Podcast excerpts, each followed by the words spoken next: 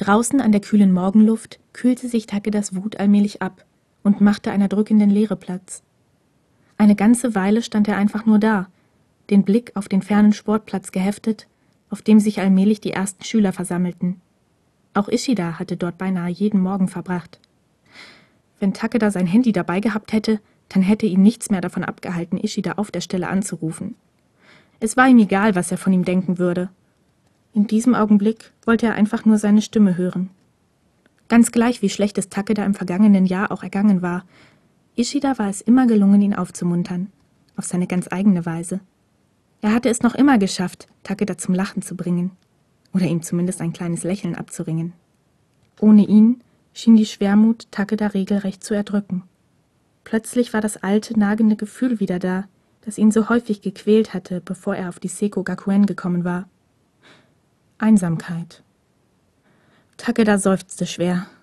Irgendwo tief in seinem Herzen hatte er gehofft, Hirakawa würde ihm hierher folgen, würde ihn zurück ins Warme bitten und sich vielleicht sogar bei ihm entschuldigen. Doch er kam nicht. Fröstelnd vor Kälte schlang Takeda die Arme um sich, den Blick weiterhin starr auf den Sportplatz geheftet, als hinter ihm die Tür zum Wohnheim ins Schloss fiel. Überrascht wandte Takeda sich um. Das war doch nicht etwa. Aber nein.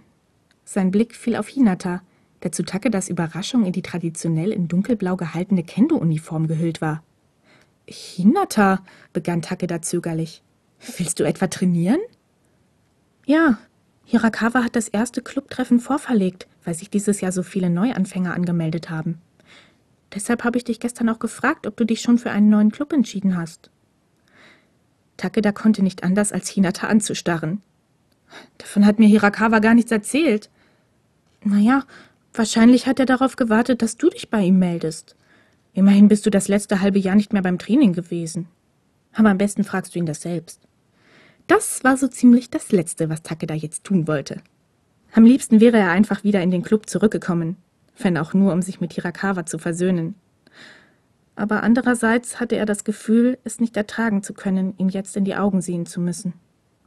Hinata musste Takedas nachdenklichen Blick bemerkt haben, denn er fügte rasch hinzu: Sieh mal, der Athletikclub ist auch schon beim Training. Ich glaube, die meisten Clubs fangen heute an. Ein Wink mit dem Zaunpfahl. Wenn Takeda sich einen Club aussuchen wollte, dann war jetzt die letzte offizielle Gelegenheit dazu. Er zögerte einen Moment. Dann fasste er einen Entschluss. Ich gehe mich umziehen. Bevor Hinata noch etwas erwidern konnte, hatte Takeda bereits auf dem Absatz kehrt gemacht, die Tür zum Wohnheim aufgerissen und war verschwunden.